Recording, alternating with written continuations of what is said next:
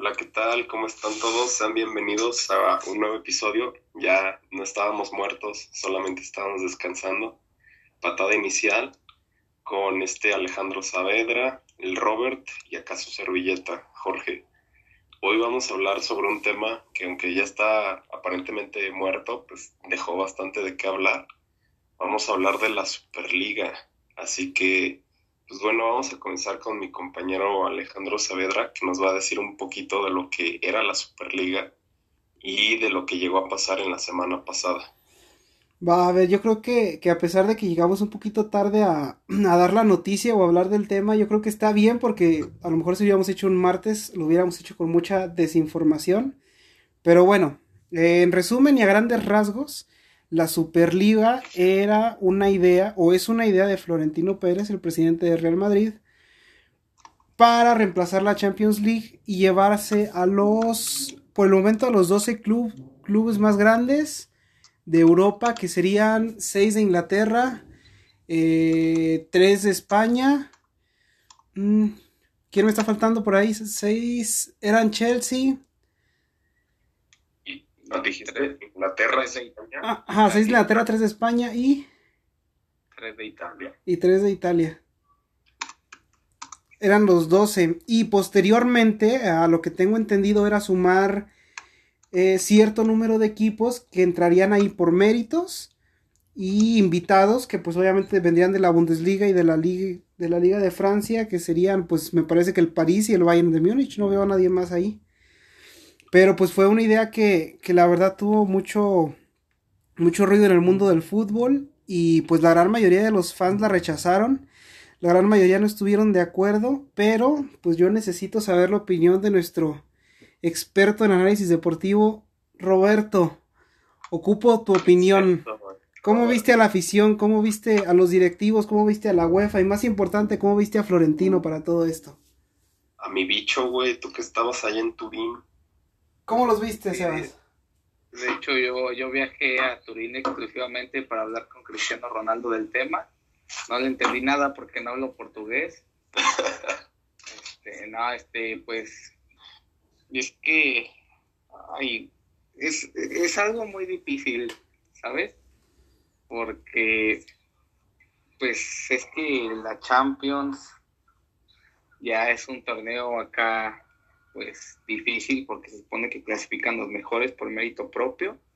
Se supone que esto no solo fue idea de Florentino, se supone que pues fue idea de ahora sí que todos los presidentes de los grandes clubes del Big Six de Inglaterra y todos los que ya mencionaste. Este, pues a la UEFA le molestó bastante, sí los entiendo. Bueno, a la UEFA no, a la afición, a los demás clubes, porque pues cambiarías ahora sí que todo el fútbol, porque la gente que participaría en este torneo lo haría ahora sí que por el simple hecho de ser ellos.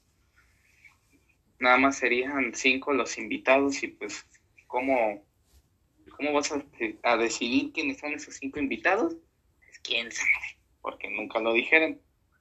Pero pues visto por un punto económico, como ellos lo mencionaban, que iban a ayudar mucho a la gente y así, pues está bien, ¿no?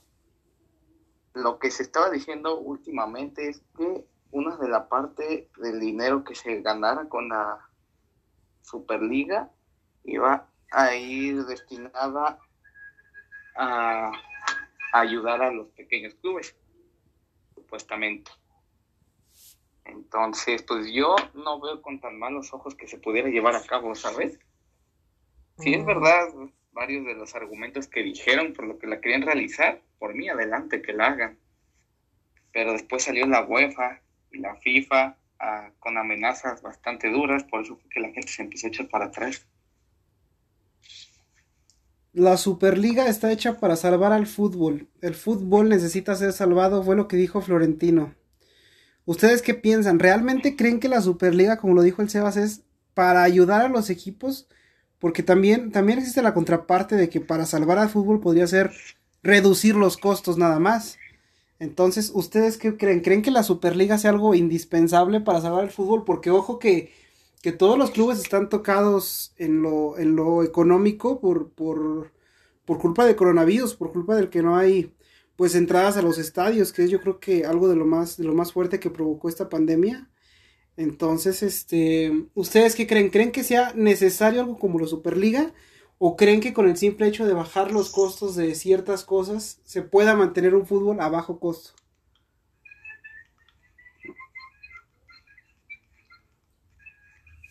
le toca hablar a mi Jorge, yo ya hablé un poquito. Yo creo que son pues, fregaderas del, del Florentino. No, no va a salvar al fútbol Florentino Pérez. O sea, lo dijo como excusa para nada más pues, querer más lana. Y nadie lo recrimina por querer más lana. O sea, pues nada más que este sí es medio codicioso y avaricioso de más. Pero no, o sea, la Superliga sí hubiera traído importantes ingresos porque a pesar de que la gente en general, en general, no está de acuerdo con ella, pues de todas maneras íbamos a ver los partidos. Y sí le hubiera ayudado a los que ya están participando en la Superliga, pero que de los demás. En la televisión española simplemente si se hubieran dado, por ejemplo, esos recortes de que, a ver, tú, Barcelona, Real, Atlético, si participas en la Superliga, no puedes participar en la Liga Española simplemente los derechos de televisión, yo creo que como el dos tercios, según andaban diciendo algunos analistas, los derechos, derechos televisivos en España van simplemente en esos tres equipos. Entonces hubiera sido una gran baja para los equipos chicos. Sí, tú como grande recuperas en corto, pero los chicos los dejas todavía más vulnerables y ahí es cuando no es justo no sé tanto de las finanzas, de cómo se mueva todo este rollo, pero... Y sí, la pandemia ha golpeado bastante, pero seguramente hay otras maneras de tratar de hacer, de fomentar que se recuperen económicamente los equipos. Entonces, para ti la Superliga no es algo indispensable para salvar al fútbol como tal. No, indispensable no. Yo diría que hasta perjudica de cierta manera en general a los equipos. Que ojo, yo, yo no creo que Florentino sea un, el tipo de persona que se quede con los brazos cruzados. Pero lo que, lo que sí me queda aquí muy claro es que si, si hubiera podido hacer algo como la Superliga, yo creo que el Real Madrid quedaría pues aún más en la historia del fútbol. Fue, fue un histórico del Real Madrid como Santiago Bernabéu el que, el que inició la idea de, de la Champions League me parece que en el 50. Entonces, yo creo que eso es algo, que hay que recalcar que a final de cuentas el Madrid sigue haciendo historia. Tiene, tiene pues esa cualidad de tener gigantes en tanto en sus filas, en sus jugadores como en sus directivos y yo creo que eso es algo que me llamó mucho la atención. Pero bueno, también cabe recalcar que a pesar de que, que fue como al segundo día, al siguiente día de que se dio a conocer esta Superliga, se bajaron del barco pues todos los de Inglaterra se bajaron, tardaron en bajarse los italianos, porque creo que se quedaron todavía un día más. Pero a lo que voy yo aquí es que eh, me, me, impresionó o me llamó la atención las declaraciones de, de Laporta, el, el nuevo presidente de, del Barcelona, que dijo que, que él seguía con Florentino y siguen con la firme idea de que la Superliga es necesaria. ¿Ustedes creen que a pesar de las amenazas de la UEFA, que a pesar de que los equipos ingleses e italianos se hayan bajado, ¿creen que exista una posibilidad de que dos equipos gigantes mundiales como el Barça y el Real Madrid se puedan juntar para hacer algo como una Superliga? No sé, buscar algún otro tipo de, de, equipos, buscar con el París, a lo mejor con alguien de la Bundesliga, no sé. ¿Creen que, que se pueda hacer todavía un futuro? ¿Creen que ya sea la, algo que debemos dejar como un simple recuerdo. compañero Robert. Pues, mira, la verdad yo creo que sí se va a llevar a cabo. Tal vez no a, no ahorita, tal vez no la siguiente temporada como ya se tenía planeado, pero de que va a llegar, va a llegar. Porque yo creo que van a lograr negociar con la, la UEFA, la FIFA, y van a hacer algún arreglo ahí, porque pues con este anuncio de la Superliga, la UEFA salió luego, luego al quite con, uy, ¿qué creen chavos? Les voy a cambiar la Champions. Eh, se supone que esto va a entrar en vigor en 2024, pero esta Champions, según añade casi casi algo así como 100 partidos extra al calendario, O sea, si de por sí las ligas y todo ya está apretado, en cuanto, pues sí, a partidos, el desgaste físico, las lesiones no le pasan factura bien a los clubes. Entonces, imagínate ahora con este nuevo formato de Champions League, ya se quejaron ahora Pep y Jürgen Klopp en la semana. Entonces, jugadores en el pasado como Tony Kroos se quejaron de que nada más inventaron la Nations League para sacar dinero, la Supercopa de España jugándose en Arabia Saudita. Y pues sí, tienen un punto, ¿sabes? No creo que, que la UEFA esté pensando realmente en los jugadores al añadirles tanto partido. Entonces, como te digo, esta, este nuevo formato que anunciaron apenas para la Champions League, yo creo ha traído por lo menos dos reacciones negativas de dos de los técnicos más importantes.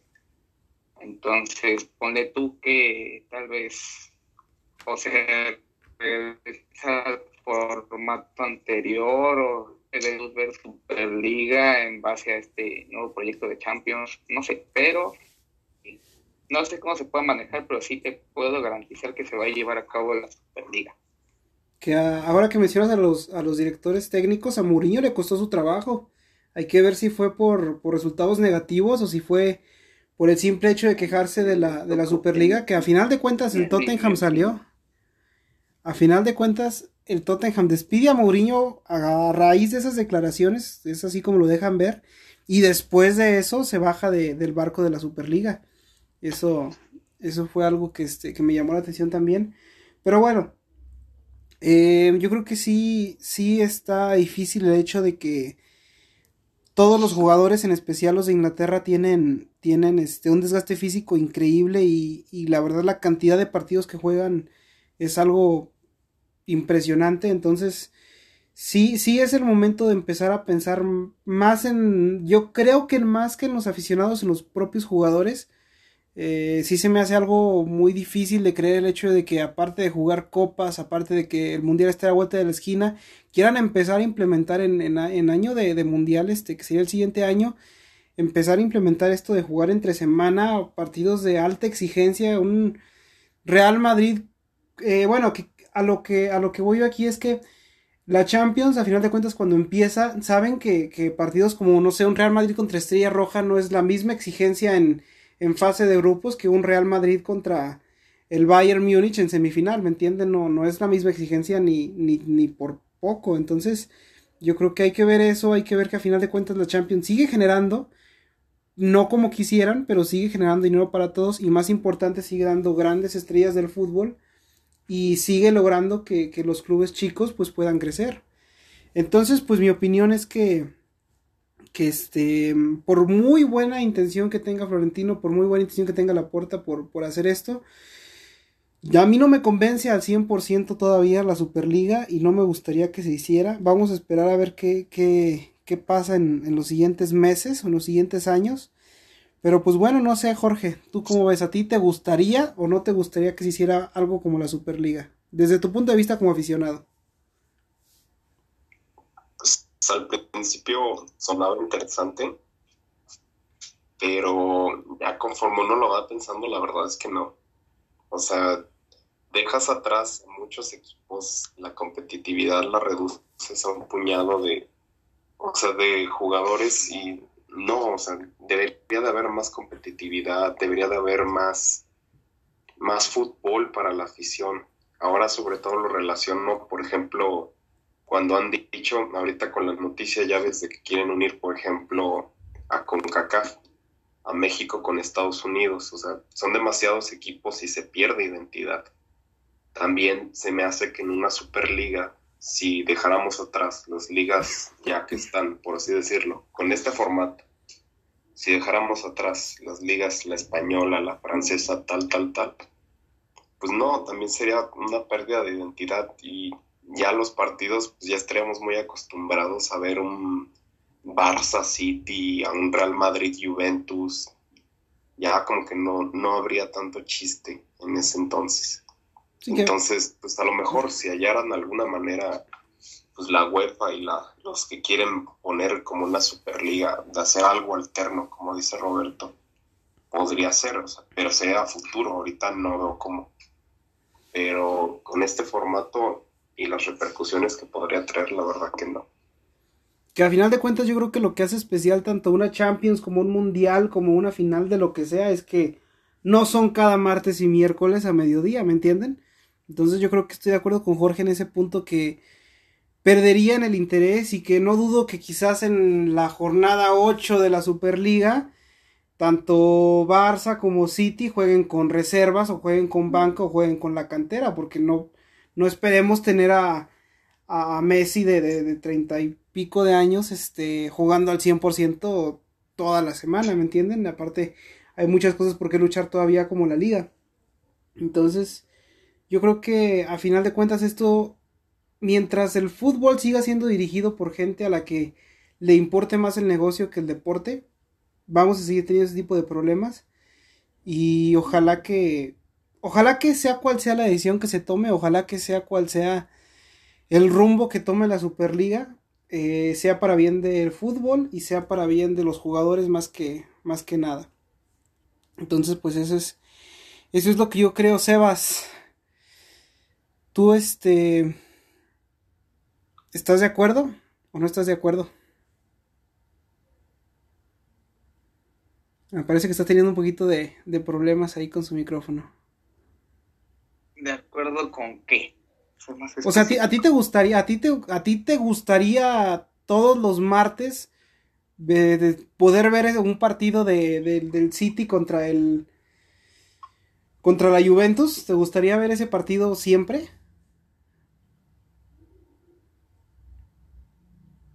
Pues en principio sí. O sea, pues sería la emoción, ¿no? Porque pues sería así como de, ah, no, van a jugar estos clubes, son dos grandes, tengo que verlo, pone tú a lo mejor la primer mitad del torneo, sí, la emoción, ¿no? Eso que ni qué. Pero ahí después yo creo que sí sería aburridón, ¿sabes? Porque pues nada más, si, si nos basamos en lo que amenazó la, la FIFA y la UEFA, los correrían de sus ligas y básicamente solo jugarían estos estas personas, estos equipos, vaya. No, no habría así como un, como lo que decía Osil, ¿sabes? De que lo bonito de los partidos grandes como un Barça Madrid o un Liverpool City es que ocurren una o dos veces máximo por temporada. Entonces, te digo, yo, yo en principio, yo creo que todos lo disfrutaríamos, pero conforme pasa el tiempo ya sería así como de, otra vez estos jugando. Sí, eso sería como de, ah, Barça, yo. Y ahí vienen el Barça y Madrid por cuarta vez en la temporada. Sí, aparte hay que sumar los partidos que tengan de liga y quizás de alguna copa, entonces sería algo, algo muy, muy repetitivo. Si de por sí a veces con los ingleses que juegan tanto y que se cruzan tan seguido es, es algo repetitivo, yo creo que con esto sería un poquito pues el colmo y las sorpresas, o sea, ya no tendríamos un Ajax haciéndose la de tos, eliminando Real Madrid, o sea, ni a Juventus. Sí, yo creo que equipos como el Ajax, incluso el Porto, eh, el Mónaco, este, hace tiempo que no llega lejos en la Champions, pero pues son, son equipos que a final de cuentas cuando tienen una buena camada y cuando salen buenos canteranos, dan una muy buena, muy buen espectáculo que a uno le gusta mucho ver, pues no olvidemos al Ajax del que fue 2018, este, que llegó a, semifinales. Yo creo que esa clase de cosas es la magia que nos gustan a todos los aficionados y que se perderían bastante. Ojo, que no dudo que haya buenos partidos y que haya muy buenos partidos, pero esa magia que te da el hecho de ver un equipo que no tiene el presupuesto, que no tiene la plantilla, que no tiene el renombre, yo creo que esa emoción no te la da la Champions nada más y no creo que sea una competición obsoleta y a pesar de que sí, sinceramente Muchos vemos eh, la Champions a partir de, cuartos, a partir de que termina la fase de grupos, eso es cierto, pero siempre en fase de grupos hay muy buenos cruces. Hay veces que esos partidos se ponen muy muy interesantes, dan de qué hablar. Entonces yo creo que hay Champions para rato y, no creo que sea un un este un modelo que se tenga que quitar pronto. Entonces yo creo que que va a haber Champions para rato. Yo creo que al menos en cinco años no, no, no va a haber un proyecto sólido de la Superliga. Que yo recuerde, he escuchado este concepto de la Superliga aproximadamente desde hace dos o tres años. Como un mito, como un, como un deseo de Florentino, pero es la primera vez que lo hace tan público, es la primera vez que causa tanto ruido. Y pues, ahora sí que esperemos a ver cuál es su siguiente paso. Sí, claro, pero tú dejas hasta en fase de grupos, como dices, pueden haber buenos juegos, o sea, se podrían cruzar Borussia, Barça o incluso el mismo que acabamos, no nos vayamos así lejos, el que acabamos de ver de Real Madrid Atalanta, siento que fueron buenos juegos. El, el París, el París y el Real Madrid de hace como dos años, este París Bayern, siempre, siempre hay, hay uno cruces. Siempre hay buenos cruces, o sea, y a final de cuentas los que no son tan vistos también hay muy buenos cruces que, que dejan muchos goles, que dejan mucho esfuerzo y que dan mucho de qué hablar y que más que nada eh, yo creo que dejan nuevas estrellas y dan paso a que, a que jóvenes canteranos tengan la oportunidad de ser vistos por, por todo el mundo y tengan la oportunidad de ser fichados por grandes, por grandes clubes. Claro. Pero, pero bueno, yo creo que, que de la Superliga es todo lo que podríamos decir por el momento. No creo que haya mucho de qué hablar por lo mismo. Hubo muchas especulaciones hubo muchos rumores, hubo que si entraban, que si salían, que si iba a ir el Bayern, que si iba a ir el París, que si iba a haber más invitados. Pero yo creo que todo lo que, lo que ya dijimos fue lo, único que podemos tocar de este tema. Nada más que antes de, irnos me gustaría ver este un poquito de, de la Liga MX, la gloriosa Liga MX. La gloriosa Liga. La gloriosa Liga MX que el día de hoy hay buenos juegos. Eh, creo que empezamos con un San Luis, San Luis Cruz Azul. San Luis. Ay, ese juego ya está más arreglado que nada. Este, después creo que viene un clásico regio. Y después el clásico tapatío y para acabar el 10 el clásico regio. No es primero, si es primero tapatío. Sí, sí, primero Atlas, Chivas. ¿Cómo ven nada más esos tres partidos? Yo, mira, te voy a ser sincero. Yo sé que me escucho mal diciendo esto, pero el San Luis siempre ha dado esa sorpresa. La temporada pasada, a pesar de. Espérame, espérame, espérame. La temporada pasada tuvo una malísima temporada, pero fue el único que le pudo ganar a León. El único que le pudo ganar al campeón. Yo no, yo no, yo no estoy diciendo que el San Luis va a la liguilla o que no quiero tocar mucho porque nos vamos a alargar, pero lo que yo voy es. Le va a ganar a Cruz Azul. Yo pienso, yo pienso que el San Luis tiene posibilidades de ganar a Cruz Azul por su historia. No por cómo está jugando, no por otra cosa. Por la historia que tiene desde que ascendió claramente de que los partidos difíciles los juega bien y los fáciles no los sabe jugar. Esa es la verdad. No, ¿qué pasó? Yo eso, yo eso es lo que, lo que creo. Que, que el San Luis le puede ganar Cruz Azul el día de hoy. Eh, Chivas Atlas, yo creo que la verdad no, no veo a ninguno como muy sólido. Pero pienso que, el Atlas viene, que diga que, el, que las Chivas vienen animadas por, por su pasado triunfo, entonces yo creo que pueden ganar las Chivas. Y por el otro lado yo creo que tenemos unos Tigres que a lo mejor anímicamente vienen tocados por el hecho de que, de que el Tuca se puede ir. Y yo creo que también vienen un poco cabizbajos el, el Monterrey, el hecho de que perdieron su último partido contra Chivas.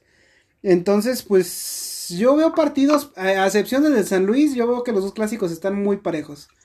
Entonces mi pronóstico es que gana las Chivas y que gana hoy Monterrey, la verdad.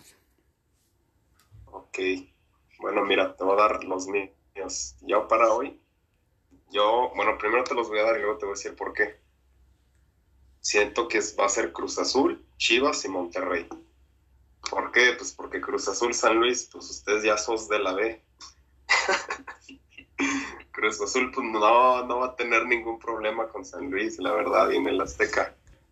Este, pues yo siento que pues ya está, o sea, sí le van a echar ganas, los que sí le echan ganas, que mis respetos, Battaglini y también este Nico, pero hay gran parte de los jugadores que la verdad no. En el segundo de Chivas Atlas sí va a estar parejillo, ya Atlas va a contar con Julio Furch, pero Atlas es el principal cliente de Alexis Vega si Alexis Vega marca, les marca por ahí un gol, siento que va a ser difícil que el Atlas contraataque. Y en el tercero sí es cierto lo que decías, o sea, Tigres a lo mejor ahí puede andar medio tanteando con Tuca. Es verdad que traen por ahí una buena racha, pero por parte de Monterrey creo que ya va a estar disponible Javier Aguirre. Entonces, por ahí también puede ser un factor para que tengan mejor dirección. Ahora, pues a ver qué opina. Este, el Cebotas. Sebas, ¿cuáles son tus pronósticos? Que también es de Puebla.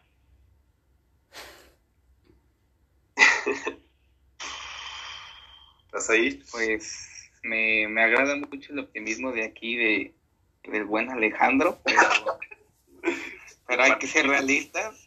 Cruz Azul se va a llevar ese partido.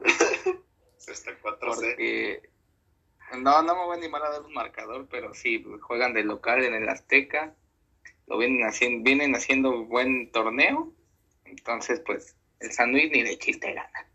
Y menos, y menos si juega como con cinco canteranos, como hace 8 10 contra Puebla. Se pasó de lanza el técnico. Este, ¿cuál sigue? El clásico tapatío, ¿verdad? Pues yo me voy con Chivas. La verdad, unas Chivas que la verdad creo que ninguno dábamos una por ellos, ya todos lo veíamos fuera de, de repechaje, era como, pues, un torneo más muerto para las Chivas, pero han sabido levantar estas últimas jornadas, lo han estado haciendo bien, Alexis Vega, bien dices, tiene como clientes al Atlas, lo hizo bien a media semana contra Monterrey y si sigue jugando así, pues yo creo que se lo llevan las Chivas. Luego, por último, el clásico regio, pues sí, puede que Tigres esté como tocado, desbalanceado por, ay, se nos irá el Tuca, ¿qué va a pasar? Me da ansiedad. Pero, pues Monterrey viene en un peor momento, ¿sabes? Perdieron sus dos últimos partidos de local contra Pachuca, me parece, fue el domingo o el lunes, algo así, y a media semana contra Chivas, entonces yo no veo muy anímicamente preparado a, a Monterrey y menos porque creo que les expulsaron a un defensa titular contra las Chivas. Entonces no sé cómo se pueden reponer de esa baja. Entonces yo me voy a ir con Tigres. Aparte de por lo que acabo de decir, nomás con llevarles la contra también. sí, está bien. Pues bueno, esos son nuestros, nuestros pronósticos para, para el día de hoy. Eh, ya veremos, ya veremos qué pasa con el San Luis, ya veremos qué pasa con todos los equipos. Ya sabemos qué va a pasar con el Aquí San Luis. En, en, nuestro hashtag nos dice, nos dice José Rodríguez que, que sí, que muy de acuerdo, que, que el San Luis siempre va, ha jugado bien contra equipos grandes, entonces esperemos que, que tenga razón. a ver qué, a ver qué. Bueno, pues yo creo que es, es todo lo que queríamos tocar acerca de la, de la Superliga, algo, algo muy breve, pero algo que se tenía que decir, algo que pues a final de cuentas, ya que se dispersó todas las noticias falsas de que se dispersaron todos los rumores, pues quedamos yo creo que peor que como empezamos, este, con una liga que pues no, muy probablemente no se haga nada. Eh, vamos a, a ver qué, qué pasa en los siguientes días y estaremos analizando los posibles los posibles escenarios. Eh, pues yo creo que, por nuestra parte es todo lo que quieran agregar antes de irnos. Pues todo bien, chavos. Sigan sintonizando. Y ya saben que aquí estamos para carrillar tantito el Saavedra con el San Luis y hablar de fútbol. Pues sí, así es. Aquí estamos. Y si no, este si no, si no hay algún, algún avance o algo pronto, yo creo que nos estaríamos viendo hasta los Juegos Olímpicos quizás, o quizás una previa, no lo sabemos todavía, pero pues bueno. Voy a hacer una previa, güey, como con, los grupos. Vamos, muy, ah, va a haber una previa, una previa para los Juegos Olímpicos, claro que sí, los vamos a cubrir todos, vamos a estar dando las mejores noticias, vamos a transmitir en vivo, ¿eh? vamos a dar giveaways incluso. Eurocopa, todo, todo, todo. Entonces, nos vamos a levantar a las 3 de la mañana a ver los partidos. claro que sí, muy, probablemente haya, en vivos en Facebook, entonces, para que estén todos al pendiente de todas nuestras redes. Sebas, ¿algo quieras agregar antes de irnos? No, pues no, nomás que estén al pendiente y pues ya. Síganos en Twitch para ver los partidos en vivo. los de todo. Claro que sí, vamos a estar también presentes en Twitch. Pues bueno, esto fue patada inicial. Espero, esperemos que les haya gustado mucho. Nos estamos viendo pronto. Nos despedimos. Gracias. Adiós.